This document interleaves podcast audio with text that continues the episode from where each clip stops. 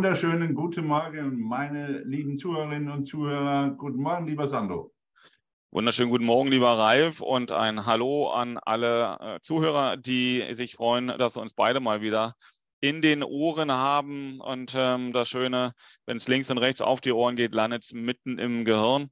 Ähm, und ähm, das äh, hat mich auch die letzte Folge getroffen, weil ich habe ähm, natürlich auch mit Spannung, wenn man dann mal so unterwegs im Auto sitzt, ähm, dann hört man ja auch Podcasts, auch deinen Beitrag dazu gehört äh, und fand das so ziemlich treffend, weil du hast ähm, aus meiner Sicht ähm, über ein Thema gesprochen, das ist das, was bei mir im Gehirn angekommen ist, nachdem die Ohren das gefiltert haben, ähm, und zwar das Thema Eigenverantwortung.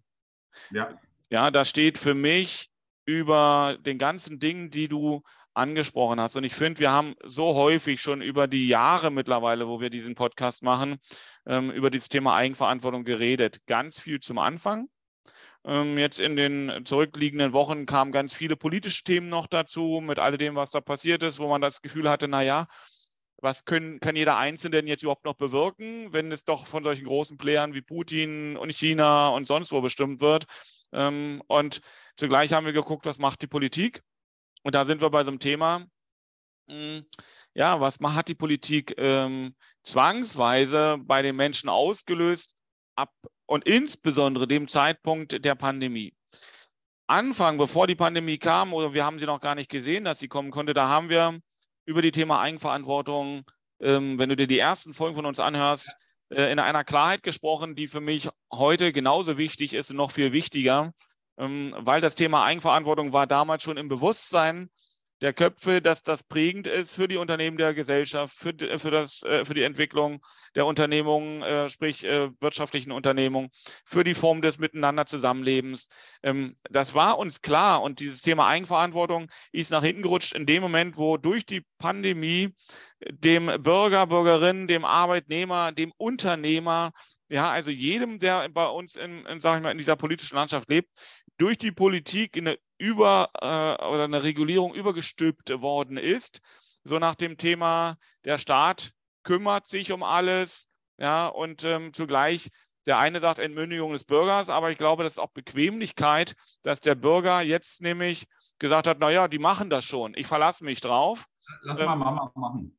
Genau, lass mal Mama und Papa machen ähm, und geben damit diese Eigenverantwortung ab.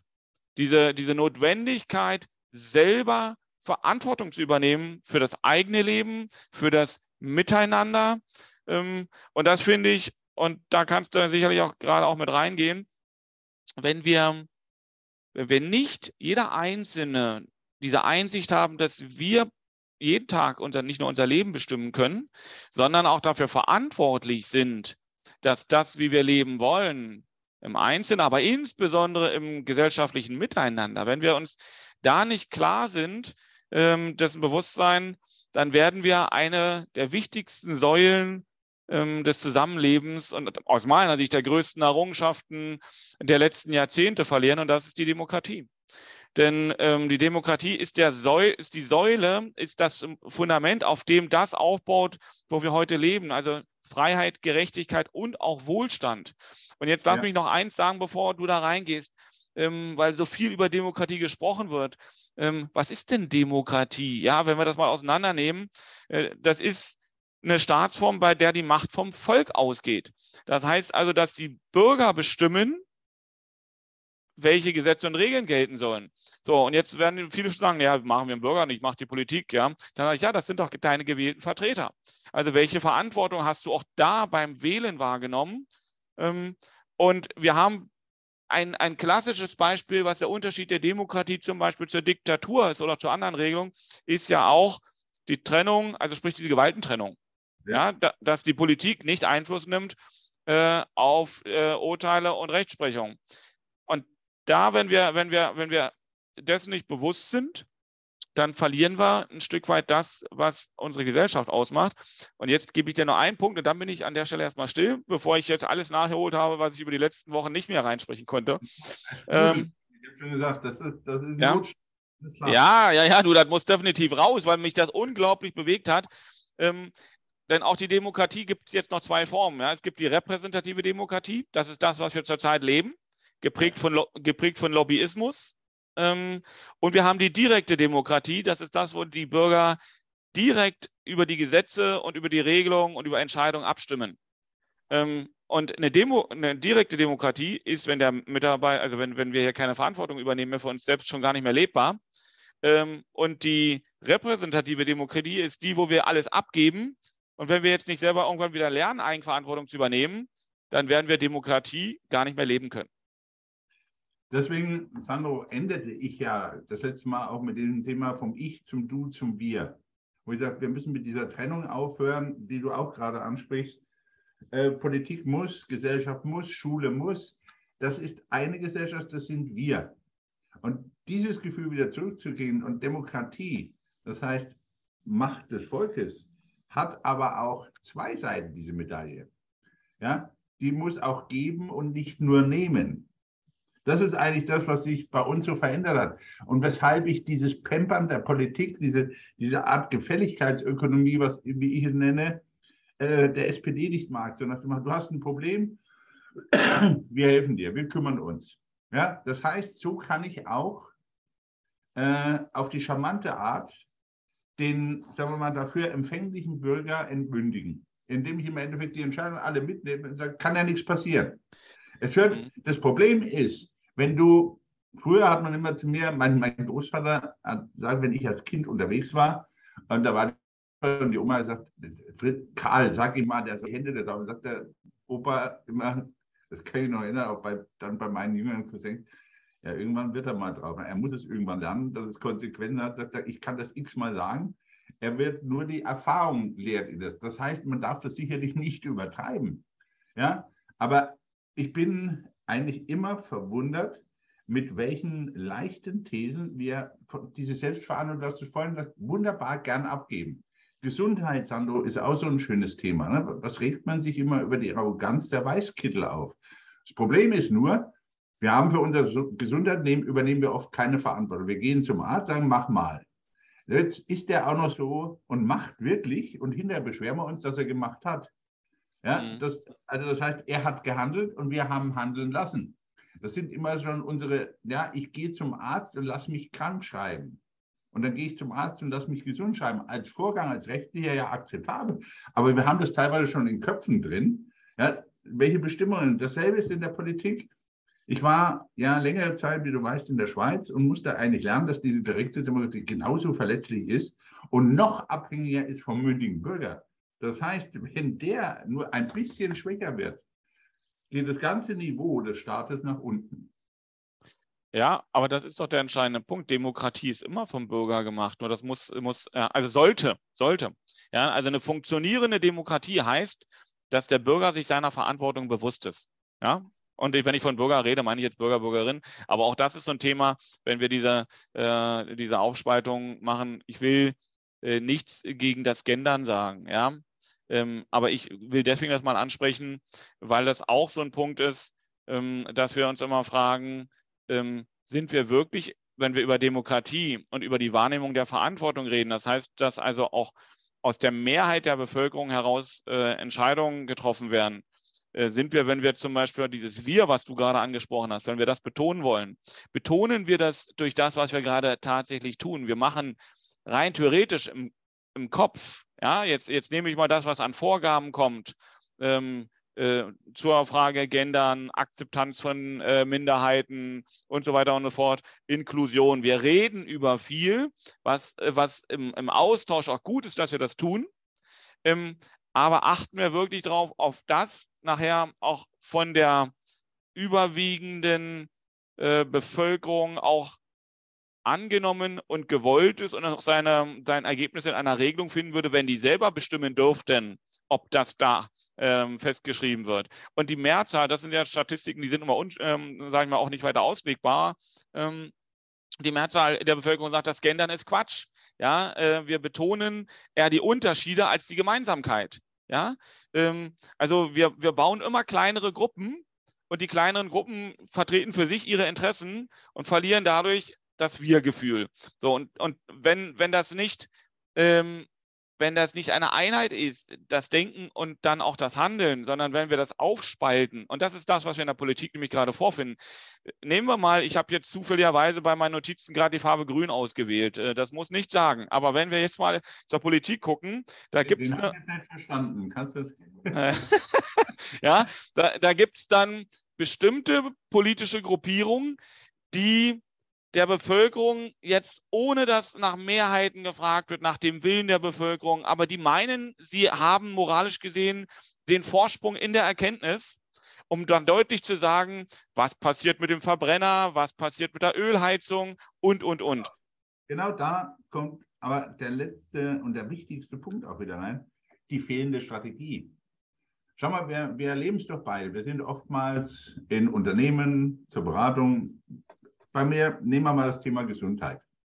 Wenn du Mitarbeiter gefragt haben, wenn sie so einen Gesundheitstag haben, dann würden sie da, und wenn, von der, wenn die Firma etwas macht, wenn sie mit und dann sagt er, ja, wenn ich den roten Faden erkennen würde, wäre ich immer dabei.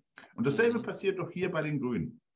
Ja, wo ich, wo ich sage, die haben gute Argumente, sie haben das richtige Thema, sie haben die richtige Erkenntnis, aber für mich ist der Weg schon wieder, ja, über das, was ich dachte, was sie und ich will jetzt den Satz mal, ist der Weg schon wieder falsch. Ja, weil anstelle, das die, die Menschen mitzunehmen, mhm. also sagen, ich erkläre, warum das Sinn macht, verbiete ich wieder was.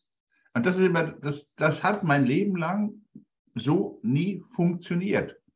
Egal, wem du etwas verbietest, du gehst immer an diese Grenze ran und sagst, warum eigentlich? Du musst doch mal drüber gehen, mal gucken, ja. Und außerdem habe ich es nicht verstanden, außerdem nehme ich es nicht an. Punkt. So.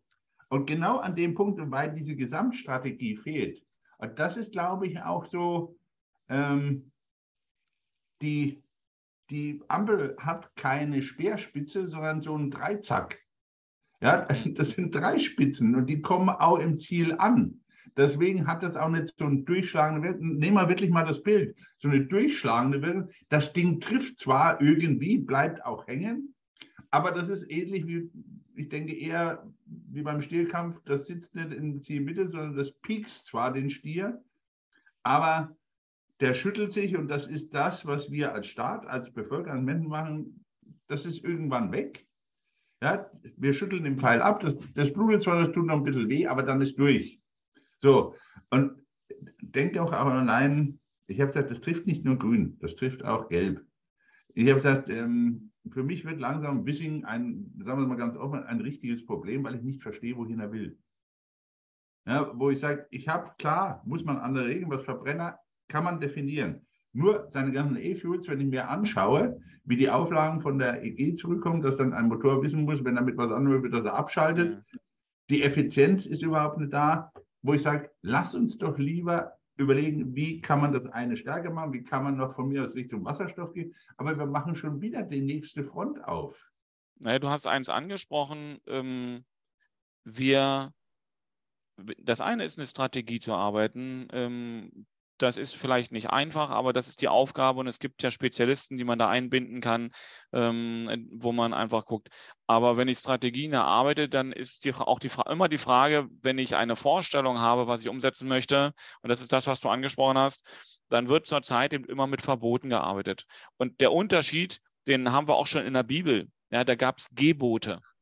Ja, Gebote ist, äh, ist eine Vorstellung, ist ein Appell, wie wir miteinander leben wollen ähm, was wir tun wollen und nicht, was wir nicht tun wollen. Ja? Ähm, ich also betone doch das, wo wir hinwollen. Ja, pass auf, ein wunderbarer Punkt. Ich finde es klasse, dass du den reinbringst, weil das Problem ist, Gebote kann ich vorleben, Verbote nicht. Richtig, ja. Und das ist doch der entscheidende Punkt. Und letztendlich sind wir Menschen, egal in welchem Alter, nur große Kinder. Ja, weil wir, wir nehmen das mit, was wir in unserer Kindheit gelernt haben. So, und als Kind das ist das, was du angesprochen hast, ist es so, wenn du gesagt hast, fass nicht die heiße Herdplatte an, fass nicht die heiße Herdplatte an, das nicht kann unser Gehirn überhaupt nicht verarbeiten, sondern das heißt, ah, da gibt es eine heiße Herdplatte, muss ich doch mal gucken, wie das ist. Also tue ich das. Ja, so. Ähm, wenn ich aber ein wenn ich ein Gebot habe, in dem ich sage, guck mal, wenn du da stehst, dann fass mal da an und fass mal da an, ne, da kannst du dich besser festhalten und ich selber tue das auch. Dann lebe ich das vor, dann macht man das, dann werde ich vielleicht trotzdem mal die Erfahrung machen wollen, was ist in der, in der, in der Mitte, aber es ist ein anderer Appell. So, und das ist diese, das ist das, was du auch bei einer letzten Podcast-Folge kurz angerissen hast, die Frage Schule zum Beispiel. Ja. ja. Was leben wir denn in der Schule vor?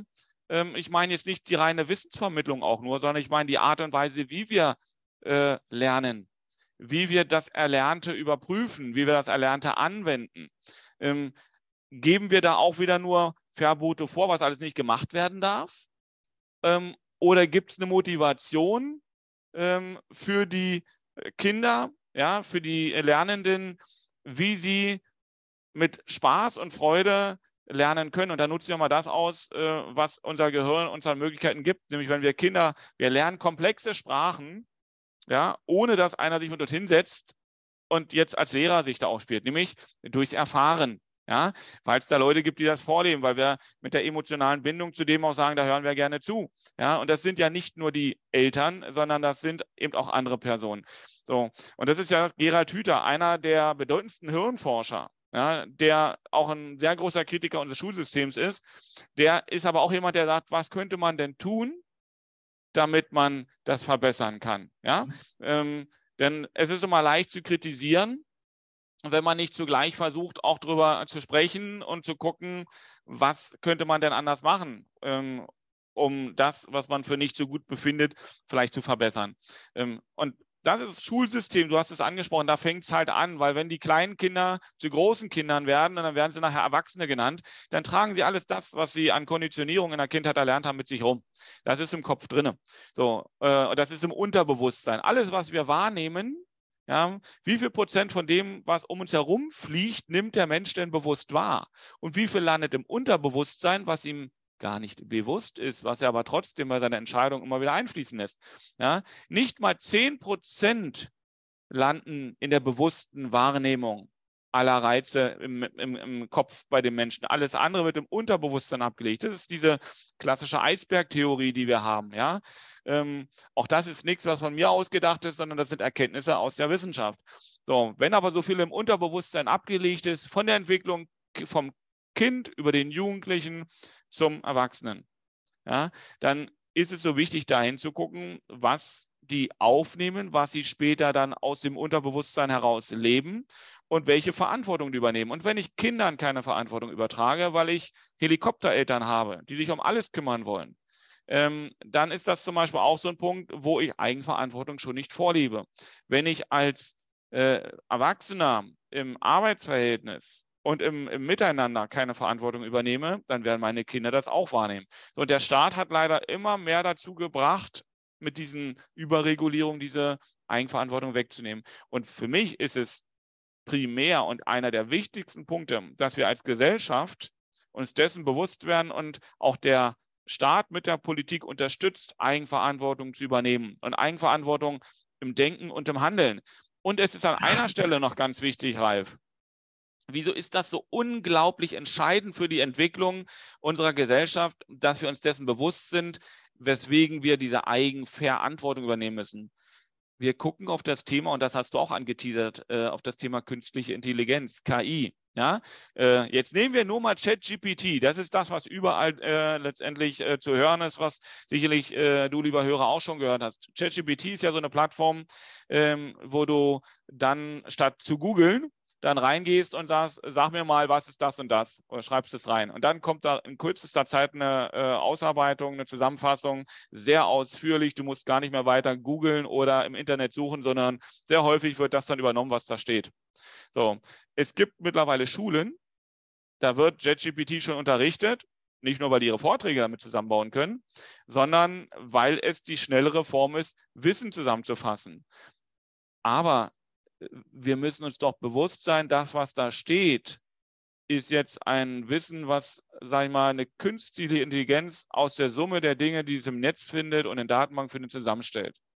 Ja. Ob das kritischerweise gesehen etwas ist, was Punkt 1 richtig ist, Punkt 2, dem du folgen willst, Punkt 3, du hinterfragen willst, das muss, muss klar sein. Und deswegen ist auch die Frage, und deswegen hat der Ethikrat sich mit der, mit der Situation ja auch wieder beschäftigt und hat gesagt, na, wie wollen wir künstliche Intelligenz leben? Aber auch das, was da gesagt wurde, ist nicht mal ein stumpfer Speer.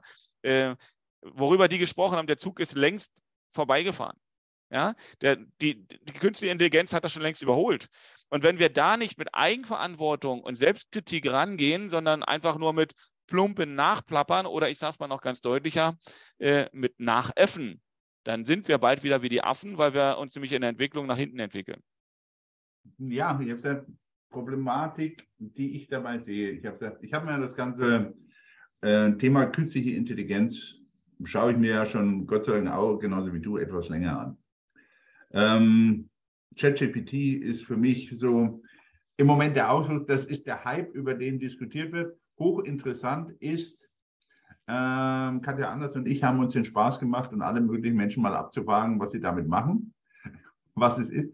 Also, Entschuldigung, hartes Urteil und bitte peitschen Sie mich nicht aus, aber die meisten reden davon, die haben keine Ahnung, was sie überhaupt berühren an Thema, weil sie sich eigentlich nicht damit beschäftigt haben. Mhm. Es gibt ganz wenige, die es tun, dann macht es auch Sinn und Spaß zu diskutieren. Aber wir haben schon wieder diese, diese Geschichte zwischen, um Gottes Willen, was kommt auf uns zu? Wahrscheinlich ist es böse. Ja, mhm. da wird wieder alles Negative gesammelt. Wir haben es beim Internet, wie das Internet kam, war ja genau dasselbe. Ja, wo ich aber einfach sage, ähm, wir, wir müssen uns einfach darauf einstellen, zu sagen, es wird ein sowohl als auch geben. Und was Bildung angeht, was du angesprochen hast, äh, wir können in den Schulen das mit einer Lernweise, die nur digital erfolgt, einfach nicht ersetzen, weil es gibt so ein, wir haben so schöne Ausdrücke in unserer Sprache, sagt, das kann ich nicht greifen. Das ist für mich nicht greifbar. Das begreife ich nicht. Genau darum handelt es sich nämlich, dass du vieles begreifen musst. Du musst es wirklich sehen, denn du musst es erklären, du musst es im Disput haben. So, und ich habe zum Beispiel, du weißt, wir haben mal darüber diskutiert, wo ich sagte, ich würde gerne diese digitale Schulausbildung ein bisschen nach hinten schieben, weil ich erstmal bei den Kindern den Part Kreativität und Altersfirmen, wo wir dieser Intelligenz überlegen sind. Ich habe so lachen müssen. Ich bin ja noch ein weit älteres Modell als du weiß man ja inzwischen so, ich habe viel auswendig lernen müssen. Interessant war, dass da oben, was wir Gehirn nennen, muss man auch trainieren. So, für mich ist verrückt, ich habe bis äh, eine ganze Weile meine Tochter aus der Schule draußen war und die Kinder meines Schwagers aus der Schule saßen wir oft im Garten hin und ich habe gesagt, okay, lass uns mal in Lateinischen uns unterhalten. Alle hatten Latein. Ja, der alte Sack konnte es den anderen fehlen die Vokabeln. So, das Problem ist, das ist kein Highlight, aber wo man einfach merkt, und das ist genau, wo ich sage, dieser Umstieg, die wir in die Digitalisierung haben, äh, ist ja zum Beispiel ein Ausfluss, es gibt so, was, was, oder was verändert das an, unserem, an unserer Konzentrationsfähigkeit? Die Italiener haben schon lange Zeit wieder ein Problem bei den Kindern entdeckt und machen diese Pomodoro-Technik, diese Wecker, der eine, eine Tomate ist, stellen ja fünf Minuten, damit so Kinder sich wieder in Intervallen an Konzentration gewöhnen können. Weil natürlich auch die Problematik, und das siehst du auch in den Arbeitsweisen teilweise bei den im Moment jungen Startups und Selbstständigen, strukturier, strukturiertes Arbeiten, systematisches Arbeiten dadurch oftmals fehlt ja, weil wir natürlich in einer Höllengeschwindigkeit zwischen allen möglichen Themen hinterher springen. Und was natürlich ganz, ganz toll ist, ja, zum Beispiel, da sind wir wieder bei der ne, digitalen Belastbarkeit. Ne? Du hast ein Handy und man, die Forschung weiß, wenn du eine Nachricht auf dem Handy annimmst, und das kennt doch jeder, ne? du warst vorhin bei den Kindern, ne? wie gern hast du dein Zimmer aufgeräumt, wenn die Mama gesagt hat, Sando, ja, erst Zimmer, dann Hausaufgaben, dann spielen, dann ging das vielleicht. Aber ansonsten weiß ich, also ich war so, Sandro, da oute ich mich, ich habe eine Million Ausreden gehabt, weshalb also ich im Moment vorrangig das überhaupt nicht machen kann. Und genau dasselbe passiert da. Gott sei Dank kommt da eine Mail, ich kann diese blöde Arbeit, die mir nicht gefällt, weglegen. So. Das aber ist aber auch, was aber alles Thema mhm. Bildung reinspielt. Oder denk doch mal, und dann sind wir letztendlich, spiele ich dir den Ball wieder rüber, künstliche Intelligenz braucht auch eine Strategie. Wir haben es doch schon mal völlig verhackt. Kannst du dich in Sinn, dass man am Anfang sagte, um Gottes Willen, diese ganzen einfachen Berufe werden wegfallen? Die halbe Wahrheit. Die Robotonik reicht überhaupt nicht aus, um Handel. KI hängt dir keine Toilette an die Wand. Völliger Schwann. Aber was man lernen musste, ja, dass KI plötzlich die, die Klageschrifterwähnung für VW in Amerika fertig gemacht, in der Höllengeschwindigkeit, wo sich VW völlig verrechnet hat. Ja? Oder die ganze Weltöffentlichkeit nicht gemerkt hat, dass die erste Obama-Biografie von der KI geschrieben war. Nicht von Obama und das gar nicht so unerfolgreich. So, das heißt, wir sind schon wieder dabei, keine Strategie zu haben. Ja, was, was passiert? Wie müssen wir das Ganze umbauen? Was kommt an Zeit? Was, wie wirkt sich das auf den Arbeitsmarkt aus? Die ganzen Faktoren, wir, wir wissen, wir haben die Erkenntnis, Sandro, es ist alles verknüpft. Deswegen einerseits die Wir-Denke, andererseits die, in, in, in der beständigen Erlangen und Erstellen von Strategien. Ich muss eine, eine große Gesamtstrategie, kann ich verstehen, aber die Taktik, das heißt, was ich vor Ort tue, muss ich beständig anpassen. Mhm. Da hilft nichts. Bin ich bei dir? Jetzt lass mich eins aufnehmen. Ähm, du hast das gesagt, als Kind lässt du dich, hast du Haufen Aufreden, Ausreden, wenn du was nicht machen möchtest. Ja, das will ich nochmal kurz aufnehmen. Nur war das bei dem, was du beschrieben hast, eine bewusste Entscheidung, indem du gesagt hast, ich habe Bock jetzt meinetwegen zu lesen oder was anderes zu machen ähm, und habe dann gesagt, na, ich kann nicht, weil, aber du wusstest schon, äh, dass du es jetzt anders gekonnt.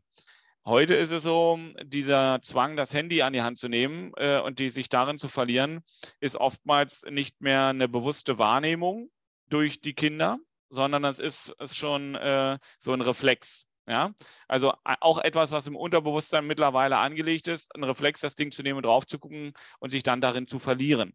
So, ähm, wir haben auch früher uns in Büchern verloren indem wir Bücher gelesen haben. Ja, wir haben auch früher, wenn wir Zeitung gelesen haben, dann war das, eine, war das eine Meinung, die durften wir auch hinterfragen, indem wir noch eine andere Zeitung lesen oder noch eine andere, ein anderes Heft. Also die künstliche Intelligenz, ähm, jetzt nehmen wir mal, bleiben wir mal bei ChatGPT, äh, verteufel ich nicht, sondern ich finde das sogar total genial. Ja, ich finde es total spannend, was da gerade passiert.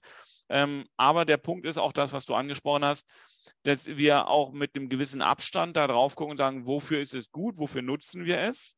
Ne? Ähm, und wo dürfen wir auch ein bisschen kritischer drauf gucken, das Ganze wieder differenziert zu betrachten. Und dass es viele Bereiche gibt, ähm, wo, wenn, wenn diese Plattform noch schneller lernt, und das kann sie ja, sagen wir, durch, durch die schnellen Prozessoren, durch die Art und Weise, was wir an Technik zur Verfügung haben, ist der Erkenntnisgewinn, der in den Datenbanken durch solche künstliche Intelligenz entsteht, ist ja viel, viel höher als das, was wir als Menschen an Erkenntnisgewinn zurzeit ähm, alleine schaffen könnten, ohne die Technik. Selbst wenn wir mit, sagen wir, mit, mit bekannten ähm, Recherchen arbeiten würden. Ne? Also das heißt, die Schnelligkeit im Erkenntnisgewinn ist über die KIs gegeben. Das ist aber auch eine Chance. Das, ist eine Chance. Ganz kurz, ganz kurz dazu. Unhöflich, aber passt genau dazu. Guck mal in die ganze die, die Diskussion Thema Medizin. KI-Arzt. Wir hatten mal kurz, wo wir gesagt haben, und diesen Ansatz fand ich super vernünftig. Äh, die Ärzte, so wie sie haben, müssen sein, sind, sind ein absolut, eine absolute Notwendigkeit. Aber diese künstliche Intelligenz hat natürlich einen riesen Vorteil. In der Diagnostik hat das X, X Vergleichsbilder gespeichert und hat die innerhalb von Sekunden im Vergleich ja, zur, zur Hand fürs Hirn dessen, der es umsetzt, dem Arzt vor Ort. So, was haben wir jetzt schon wieder in der Enddiskussion? Was passiert eigentlich, wenn der KI-Arzt die Fehlentscheidung trifft? Äh, warum diskutieren wir eigentlich nicht erstmal, wie man den vernünftig einsetzen können und was man dann hinten schauen muss, okay, wie beschränkt man das? Ja, ich bin da viel dafür. Ich habe gesagt, ansonsten mochte Angela Merkel keiner, wenn die von hinten gedacht hat. Wenn wir aber was Neues machen, denken die alle, was kann hinten Schlechtes passieren? Mhm. Ja? So, das ist doch im Endeffekt so, als wenn ich im Medizinstudium mal überlegen würde, kann ich da die Menschen wirklich einsetzen? Wie viele Fehler machen die eigentlich? Nee, also Mensch ist als Arzt nicht einsetzbar, ist zu fehlbar. Ja, also mich würde wundern, wenn man die Wahrscheinlichkeiten aussehen, was dabei rauskommt. Ja, das, ich sage es mit Absicht zu ketzerisch, weil man einfach mal auch den Ideen, und da sind wir wieder beim Bereich Taktik, das verändert ja nicht das große Ganze. Wir tun so, als wenn KI grundsätzlich die Welt erstmal erschüttert. Was aber nicht der Fall ist. Es erschüttert uns, weil wir beständig nicht vorbereitet sind. Nimm das mal in die politische Situation, Ukraine. Wir diskutieren darüber, wie die Wilden. Ja? Nehme ich alles zurück. Ja, aber das ist, das ist, das ist so, wo ich sage, ich hau das Ding manchmal so raus, weil ich einfach sage, manchmal, das war dieser uralt Spruch, wo ich sage, wir diskutieren wie die Verrückten darum, wie das aussieht, wie man zum Frieden kommt. Das ist mir eigentlich im Moment, kann ich darüber diskutieren, weil ich nicht bestimmt. Aber wir haben keinerlei Strategie, wie es danach nach weitergeht. Ja, das, das ist so äh, völlig verrückt. Ja, das, das ist, ähm, ich mache ja, mache ja gerade noch eine Vertiefung der Ausbildung beim Mediator. Da ist es so, dass wir, wenn ich das mal annehme, weil wir auch da gerade über die Frage, über solche Konflikte reden. Ne? Mediation ist ja dazu da, um Konflikte zu beseitigen. Aber äh, Konflikte bestenfalls zu beseitigen mit einem Konsens und, und nicht mit einem faulen Kompromiss. Ja, das ist nämlich der Unterschied. Ein Kompromiss birgt immer den Konflikt weiter in sich weil du hast jetzt dich auf irgendwas verständigt, aber eigentlich bist du nicht zufrieden. Und Konsens heißt, du hast eine gemeinsame Lösung gefunden, die du auch tatsächlich ähm, für dich, ähm, ohne dass da noch ein negativer Faktor bleibt, ähm, äh, sag ich mal, dass äh, diesen Konflikt auflösen kann. Ähm, und da ist es so, dass wir immer über den Nutzen denken. Ne? Also sprich, dass wir sagen, wenn wir eine Regelung finden würden, welchen Nutzen muss das haben oder könnte das haben? So, und hier ist es, hier ist es nicht, also das Ziel ist nicht, den Krieg zu beenden, das Ziel ist der Nutzen, der dahinter liegt. Ja, mal zu sagen, welchen Vorteil hätte das für alle Beteiligten, nicht nur für einen. Jetzt reden wir wieder im Wir. Wir leben gemeinsam auf einer Erde. Ja, wir haben unterschiedliche Auffassungen, unterschiedliche Meinungen, unterschiedliche Konditionierung. Wir haben unterschiedliche Religionen und wir haben auch unterschiedliche Länderzugehörigkeiten. Aber als wir haben eine Gemeinsamkeit. Wir sind Menschen. Ja, das, das bleibt das Gleiche. Der, der grundsätzliche kleinste Nenner ist, dass wir Menschen oder Individuen sind, die auf dieser Erde leben. So, welchen Nutzen müssen, muss gegeben sein, damit wir gemeinsam leben können auf dieser Erde? Das ist uns abhandengekommen, weil wir immer nur von Ziel zu Ziel zu Ziel springen, ja, äh, und gar nicht mehr den großen Nutzen im Auge haben. Und das ist das, wie man auch bei eigentlich nicht lösbaren Konflikten wieder Lösungen findet, indem man auf den gemeinsamen Nutzen guckt. Und dann geht man den Weg los, hat immer den Blick auf den Nutzen, aber welche Zwischenschritte und Lösungen es braucht, die werden wir dann in dem Entwicklungsprozess gehen, indem man natürlich die Erkenntnisgewinne jederzeit wieder zusammenfasst, überprüft, ähm, in der Kommunikation in der Gruppe und dann sagt, okay, im Ergebnis dieser Kommunikation kommen wir dazu, der Weg oder die Argumentation ist richtig, da müssen wir nochmal rangehen, da müssen wir nochmal drüber nachdenken. Dann kann man äh, eine gemeinsame mehrheitliche Entscheidung treffen, okay, daraus sind wir überein, das ist etwas, was wir als Zwischenziel erreicht haben. Und jetzt gehe ich den Weg weiter, immer mit dem Blick auf den gemeinsamen Nutzen. So, und wenn wir jetzt über KI zum Beispiel reden, ja, da ist eine Menge an tollen Sachen drin. Wenn wir jetzt wissen, wo wir hinwollen, und das ist das, was du mit Strategie meinst, die sich ja dann äh, im Ergebnis daran orientiert, ja, zu welchem Nutzen wir wollen. Ja. Dann können wir, können wir auch drauf gucken und können in den Zwischenschritten sagen, welche Chancen gibt uns die künstliche Intelligenz?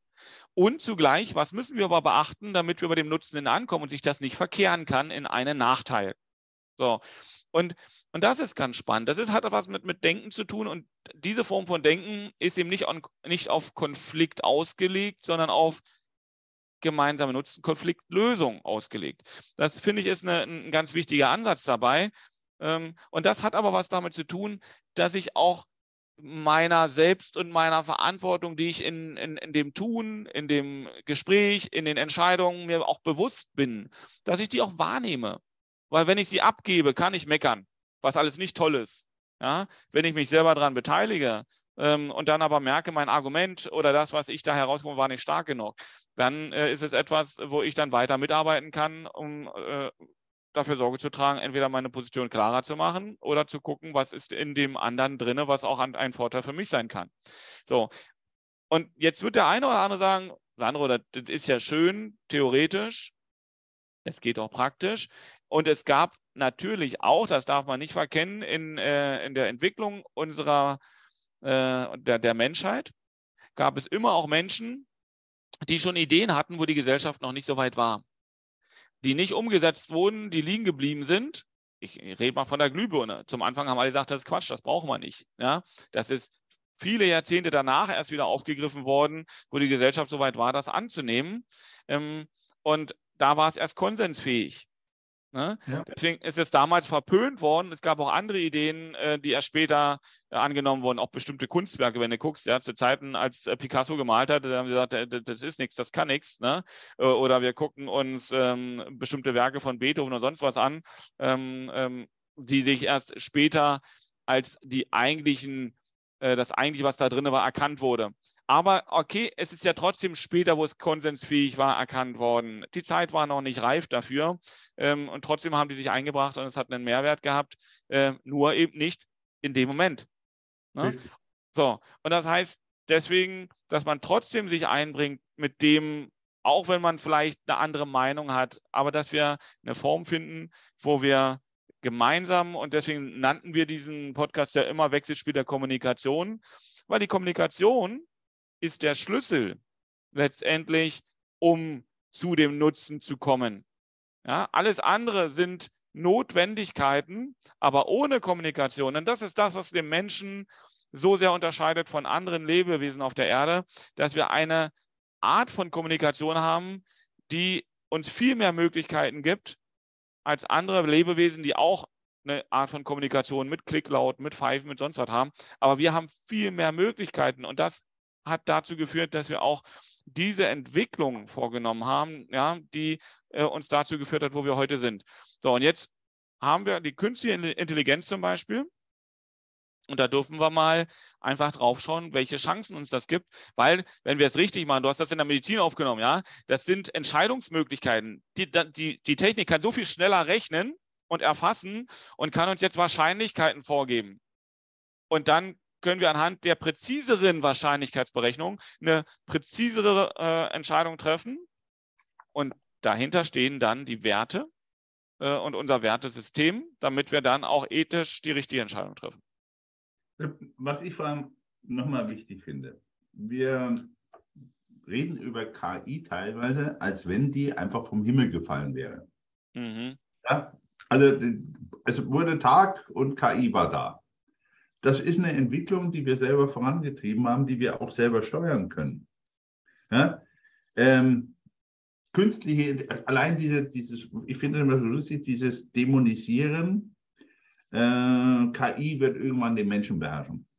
Dazu müssten sie Erkenntnis, müsste sie vieles haben, was, das, was den Menschen ausmacht, was sie aber gar nicht haben kann momentan. Ob das irgendwann mal später so sein wird, ob wir das mit Plasmatechnik, weiß der Teufel was entwickeln können, steht auf einem völlig anderen Blatt. Aber ich glaube, das ist diese Angst, die wir als Menschen haben, weil wir merken, dass die Technik teilweise sich schneller entwickelt als wir uns selbst. Ja, die, als Gesellschaft, als wir.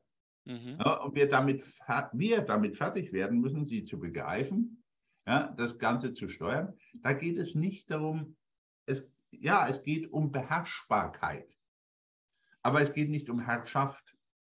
Ja, wir müssen, denke ich, unser Zusammenleben auch oftmals anders denken. Schau mal, wir haben vorhin, weil du sprachst über Nutzen. Ja, klar, auf uns kommt insofern Nutzen zu. Wir werden mehr Zeit für Dinge haben, die wir heute sagen, um Gottes Willen, Routinejob. Ja, Routinen kann alles das, was KI ist, weit, weit besser als wir. Ja, weil Routine ist immer, das wissen wir beide, keiner von, wenn, wer ehrlich ist, wer liebt Routinejobs? Ja, wo du sagst, nee, also die Kolonne und das zusammen und das miteinander vergleichen muss ich nicht haben, aber das geht doch weit besser. Wir waren schon über Excel-Dateien und Vergleichssachen glücklich. Aber solche Geschichten, auch in der Steuerbahn wie, wie buchhalterische Sachen, die eigentlich wirklich eine Systematik haben, oder sondern mal, du bist Gott sei Dank Arbeitsrechtler, aber was das Zivilrecht angeht, ja, wo man wirklich sagen kann, was wird da auch in der Steuerberatung KI übernehmen können in einer völlig anderen Geschwindigkeit, in Vergleichbarkeiten, die wir eigentlich gar nicht herbringen können. Und da geht es ja auch wieder um Strukturen, um Abprüfen und um so. Und darüber müssten wir uns Gedanken machen und sagen, so, wie sind jetzt dann zum Beispiel auch die Ausnahmen als, auf uns als Gesellschaft und was machen wir mit den Menschen?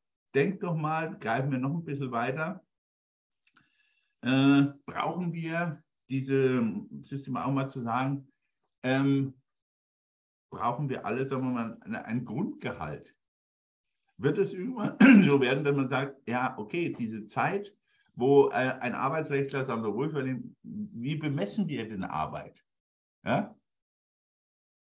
Da wird es da wird's hochspannend. Und das sind doch Themen, wo man sagt, und das ist das, was ich jetzt meinte, auch vorhin mit Ukraine. Wir, wir haben überall die Situation, wir denken genau bis an das Problem ran. Und das, was wir eigentlich können, was in meinen Augen auch den Menschen ausmacht, mal dahinter zu gucken und sagen, so, wie schaut denn Zukunft aus? Wohin will ich denn in der Strategie? Du bist genau das, was du vorhin geschrieben hast, was so Neuwestdeutscher Purpose heißt. Was ist denn der Nutzen dieses Unternehmens? Ja, wenn wir heute in die Wirtschaft schauen, das Argument, ein Unternehmen muss Geld verdienen, ist schon lange kein Argument mehr. Da fallen die Leute vor Lachen vom Stuhl. Ja, damit holst du keinen hinterm Ofen, sondern jeder will wissen, wozu dient eigentlich mein Unternehmen? Wie, wie geht es in Zukunft? Und dann sind wir wieder noch einen Sprung weiter. Regierung, Umweltschutz.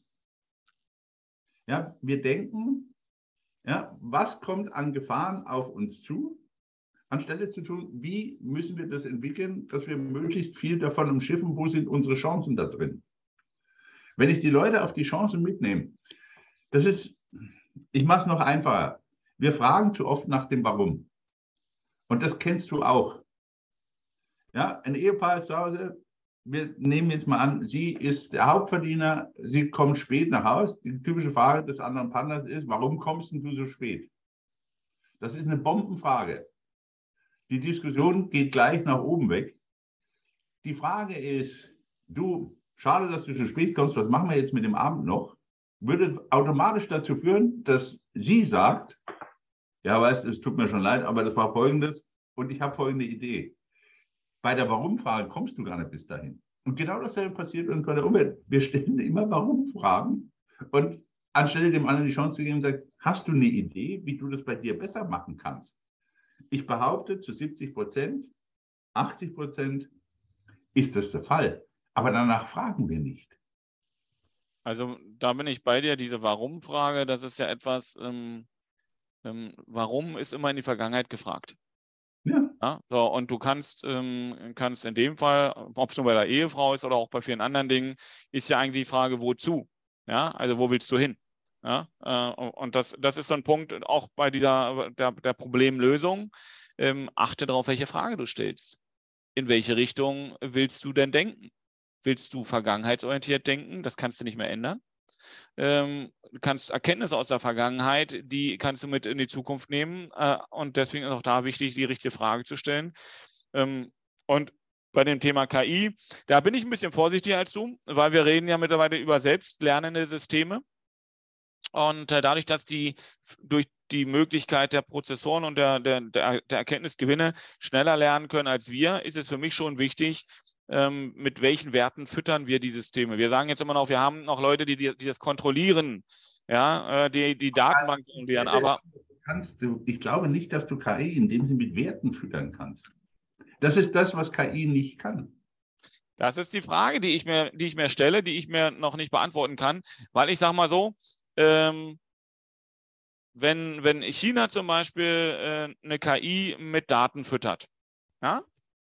Mit Verhaltensnormen, mit anerkannten Verhaltensnormen und so weiter und so fort. Das ist die Frage, wie, wie äh, sag ich mal, so eine KI das dann auswertet. Dann ist das vielleicht was mit dem Verständnis, wie das dort in Datenbanken eingepflegt wird, was anderes, als ähm, wir das in Deutschland oder in Europa machen würden oder wie die Amerikaner das machen würden oder wie die Inder das machen würden. Ne?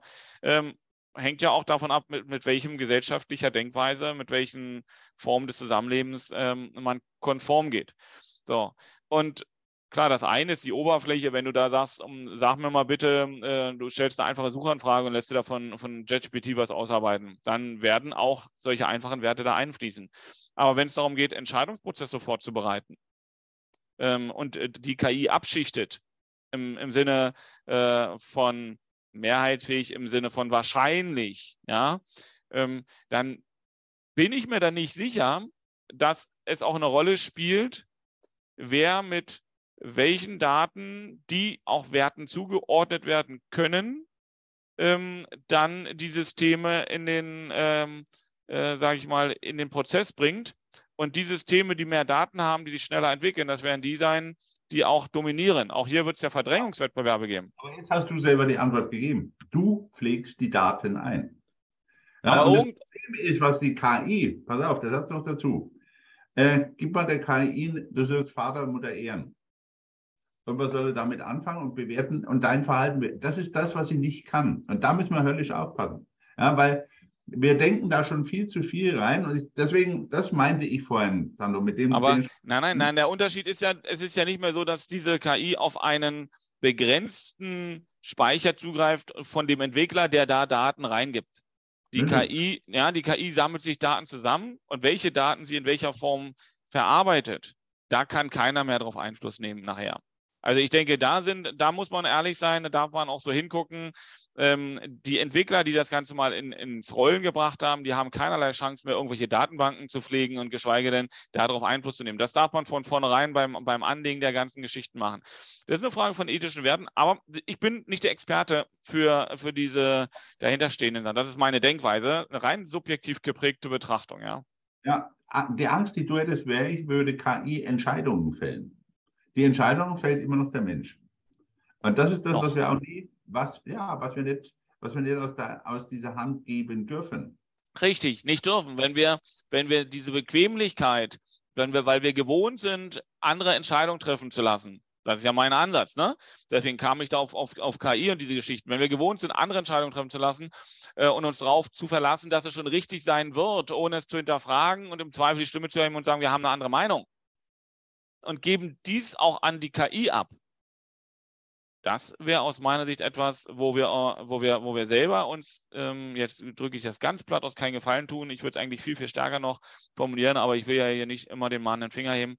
Ähm, aber deswegen, deswegen sollten wir uns dessen bewusst sein, finde ich. Ne? Ja, und dann sind wir wieder bei dem Thema Bewusstsein und vieles bewusst aufnehmen. Und wir sind immer wieder beim Thema Selbstverantwortung. Richtig. Und beim Thema Selbstverantwortung hast du eins moderne Arbeitswelt ähm, äh, angesprochen. Würde ich gerne in die nächste Folge mit rübernehmen, weil wenn ich da anfange, ähm, gerade was die aktuellen äh, Befragungen von den Menschen aufzeigt, die jetzt ins Arbeitsleben eintreten, 18 bis 24-Jährige, wie die sich die Arbeitswelt der Zukunft vorstellen, wie sie wirklich arbeiten wollen. Da passen diese ganzen Modelle, in denen wir jetzt leben, und jetzt spreche ich als Arbeitsrechtler, der vor, für konzernstrukturierte Unternehmen, äh, kleine mittelständische Unternehmen Prozesse aufsetzt und auch guckt, wo sich das Ganze in der Zukunft hin entwickeln könnte, dass wir Verträge, die wir früher gemacht haben, die haben 30, 40 Jahre im Arbeitsleben halten müssen. Ja, wir wissen ja gar nicht, wo sich das heute so schnell hin entwickelt, weil die Veränderungen so stark sind. Also du musst natürlich gucken, wo wollen denn die jungen Leute, die jetzt in, äh, als die, ähm, ja, die Talente der Zukunft, ja, die jetzt eintreten in die Unternehmen, die umworben sind, ähm, wo und wie wollen die arbeiten, damit die in deinem Unternehmen bleiben können oder du Mitarbeiter gewinnen kannst. Und da ist es spannend hinzugucken, wie die sich die Arbeitswelt vorstellen. Und dann wird der eine oder andere feststellen, da passt der Stein, den du jetzt setzen willst, schon nicht mal mehr ansatzweise. Sandro, ich bin dir so wahnsinnig dankbar, dass du genau auf diesen Punkt kommst. Du siehst mich die ganze Zeit schon schmunzeln. Äh, genau das trieb mich in den letzten Wochen um, die neuesten Untersuchungen von AXA, von Randstad und Bitkom, wo wir zum Beispiel einsehen, hatten wir bis jetzt eine unheimlich hohe Wechselwilligkeit und äh, auch in die Solo-Selbstständigkeit. Und ähm, das Thema Gehalt und sicherer Arbeitsplatz war in der Rangliste ganz weit nach hinten gerutscht. Äh, ganz überraschend. Sicheres Gehalt, sicherer Arbeitsplatz sind wieder ganz vorne. Ja, wir haben aber ein, ein, Mittelfeld, das wird hochspannend, deswegen, wir verraten jetzt noch nichts weiter, Sandro. Ich weiß, es brennt dir auf der Zunge. Wir machen das im letzten, im nächsten, weil genau darüber muss man diskutieren und das muss man auch den Menschen näher bringen wir sind aus einer Einheitlichkeit, dass man sagen kann, der Arbeitsmarkt, ähm, ja, da müssen wir jetzt beide schmunzeln, Lichtjahre davon entfernt, richtig? Genau. Also den Arbeitsmarkt gibt es nicht mehr, äh, aber man darf, äh, wenn man sich da hinguckt, kann man spannende ähm, Prozesse aufsetzen. Also auch da gibt es tolle Geschichten, die man positiv denkend für die Zukunft machen kann. Man muss nur hinschauen. Und eins darf man aus unserer, unserer heutigen Folge mitnehmen ich würde mich freuen, wenn du dich mit dem Thema Eigenverantwortung nur bei dir mal mit vertraut machst und guckst, wie ist denn das eigentlich bei dir? Wie ist denn das in deinem Unternehmen? Ähm, und wenn ihr uns da auch ein bisschen Feedback zu gebt, wir versprechen euch auch, dass wir jetzt regelmäßig kommen äh, wieder. Es kann sein, dass wir dann auch die, wenn wir wie heute fast eine Stunde im Gespräch sind, dass wir das auch dann mal in zwei Folgen teilen. Ähm, aber das Feedback ist immer wichtig, weil wir das gerne dann mitnehmen. Und ansonsten fand ich es wieder spannend. War schön. Ja. Es war sehr, und man merkte, Sandro, du musstest wieder in den Ring steigen. Man hat gesagt, der, äh, ich fand es fantastisch. Vielen, vielen Dank dir fürs Diskutieren, Ihnen, ja, ich hoffe fürs Zuhören. Ähm, wie immer spannend. Und die Arbeitsmarktgeschichte, warten Sie drauf, das wird auch noch extrem spannend. Es ist alles, aber das ist vielleicht kompliziert, aber hochinteressant. Bis demnächst. Ciao, ciao. Ciao, ciao.